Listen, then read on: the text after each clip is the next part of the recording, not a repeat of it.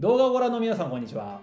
大学院合格請負人の藤本健一です。さあ今回も藤本の格論をお届けをしてまいります、えー今回はですね読書セラピストの井田翔吾さんをお招きしまして読書会主催者2人が紹介する本の紹介というテーマでお届けをしてまいります、えー先ほど前半部分はですね、井田さんのアイデアの作り方という本で紹介しました、後半部分が私でございます、どうぞよろしくお願いいたしおます。願いやなんかこういうふうに直接お会いできるのもいいですね。そうですね。あのやっぱり違ったまた刺激とい。うか、感覚になれるので非常にいいなと思います。そうですよね、はい。ところで井田さんあの服はいいつも緑じゃないですか、水色とかだと黒巻きかけるとなんか体消えるんじゃないですか。あのそうだから今だあの、はい。私自宅はい。で YouTube 撮るとき、はい。背景はその紺色のカーテンにしてるんですけど、はい。ま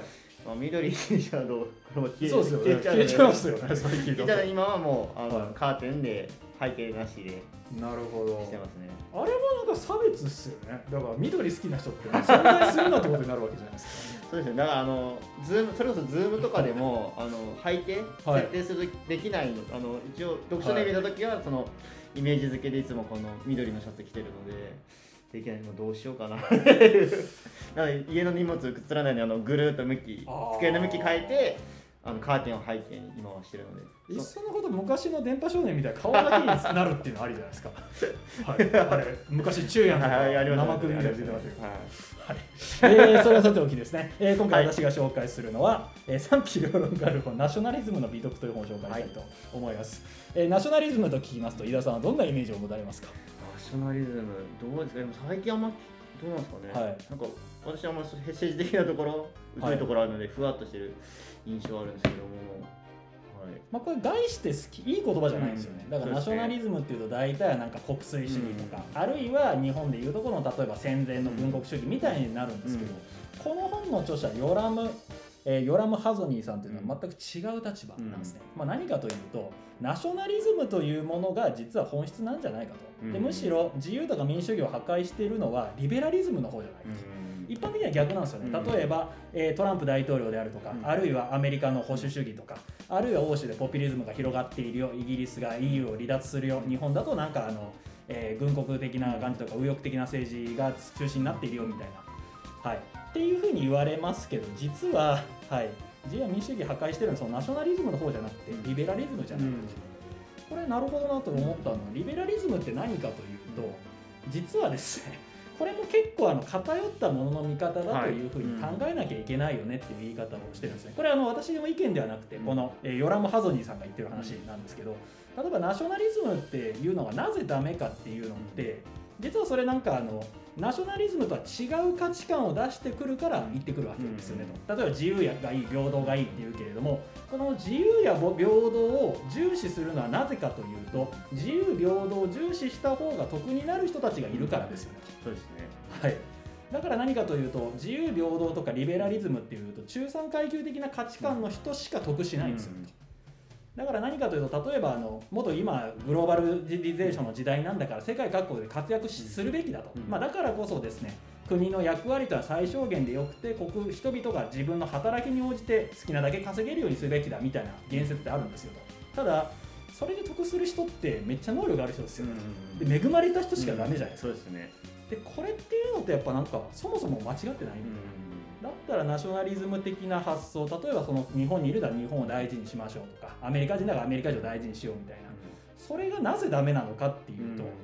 あんま変わんないですか？じゃないですかみたいなことを言ってるんですよね、で特にリベラリズム的な価値観だからこれ自体が絶対的に正しいと思うこと自体に間違いがあるんじゃないかというのを言っている、うん。ナショナリズム実は美徳があるんじゃないかと、まあ、これいろいろと突っ込みどころ満載な本ではあるんですが ただ確かにこの価値観ありだなと、ねはい。うん。はいつまり何かというとリベラリズムとか自由が大事だ平等が大事だ人権が大事だって言うんですけどもそれってある恵まれた人しかできないゲームなんですよ、はい、例えばあのリベラリズムが大事っていうのを何で言うかっていうとそれはイスラム教を批判するために言ってませんみたいな。つまり何かというと男女が明らかに不平等だと。だからリベラリズムを言うってことはあれ客観的にイスラム教の教えを全部否定することになる、まあ、確かに言われるとそうなんですよね。そうですね。確かに。はい。だから例えばそれではなくて例えばなんかリベラリズムというものは絶対的に正しいわけではないしみたいなそういう立場を知るっていうのは非常に大事だなというのをこの本読んで思ったんです、でこれだからといって私があのナショナリストでもなければリベラリストでもないというわけなんですがなんか男ナショナリズムとかみたいになんか一般的に批判されているものっていうのを正しく理解しなきゃいけないなと、でまたあの自分の意見とは違う人の本も意識的に読まないと、結局偏ってしまうんじゃないかなっていうふうに思ってますね。っていうところで、はい、この本なんですがこの本紹介してなんか笑顔で聞き流してくれそうな人が意外とあんまりいないんで井田さん大変ありがたい人だなと思いながらあでもやってました。それこそ何かを否定して、それで何か自分が満足してないかっていうのは気をつけないといけないなと思ってて私も先日ブログにも書いたんですけど、はい。本を読む人読まない人に分ける意味ってさほどうんうんうんないんじゃないかなと思って読む本を読むからそれをマウント取って逆に読まない人とか、うん動画で情報収集する人を暗に批判しないかなっていうのはやっぱり意識しなければいけないポイントだったりもするんだっていうふうに思ったんですよね。うんうん。あとやっぱりオリンピックもう少しありますけどそれこそ国国の威厳を示すっていったところでメダル何個取ったとかっていう、ね、ずらっと順位も出たりすると思うので、まあ必ずしもその、ね、一世界で一つっていうのが正しい思想なのかっていうとその逆の立場の人もいるっていうところは考えなきゃいけないのかなっていうのはお話聞いてて思いましたね。おっしゃる通りですよね。ただそもそも言うとオリンピックというか結構あれ変な戦いですよね。だって人口規模が大きい国は勝つに決まってるじゃないですか。は可能性はそうですよね。い。はい。だから例えば天才が生まれる発確率が1%だとすると100人しかいない町よりは1万人いた町の方が100生まれる確率高いよ可能性とか人数多いわけですし。多分中国の方が日本より10倍優秀な人いるはずじゃないですか。はいだから10億人人人口が違うわけなんで。にもかかわらずなんか国ごとにメダルを競うっておかしくないですか。うんからはい。でそれそれこそあのスキースキージャンプもそうですけど、ルール変わってはい。その日本が不利になったりとかっていう、はい、ありますよね。ルール決めるって向こうの方が多いので、はい。っていうのもまた変な話だなと思いつそうですよねだから全くはっきすっきりしないんですね。世の中って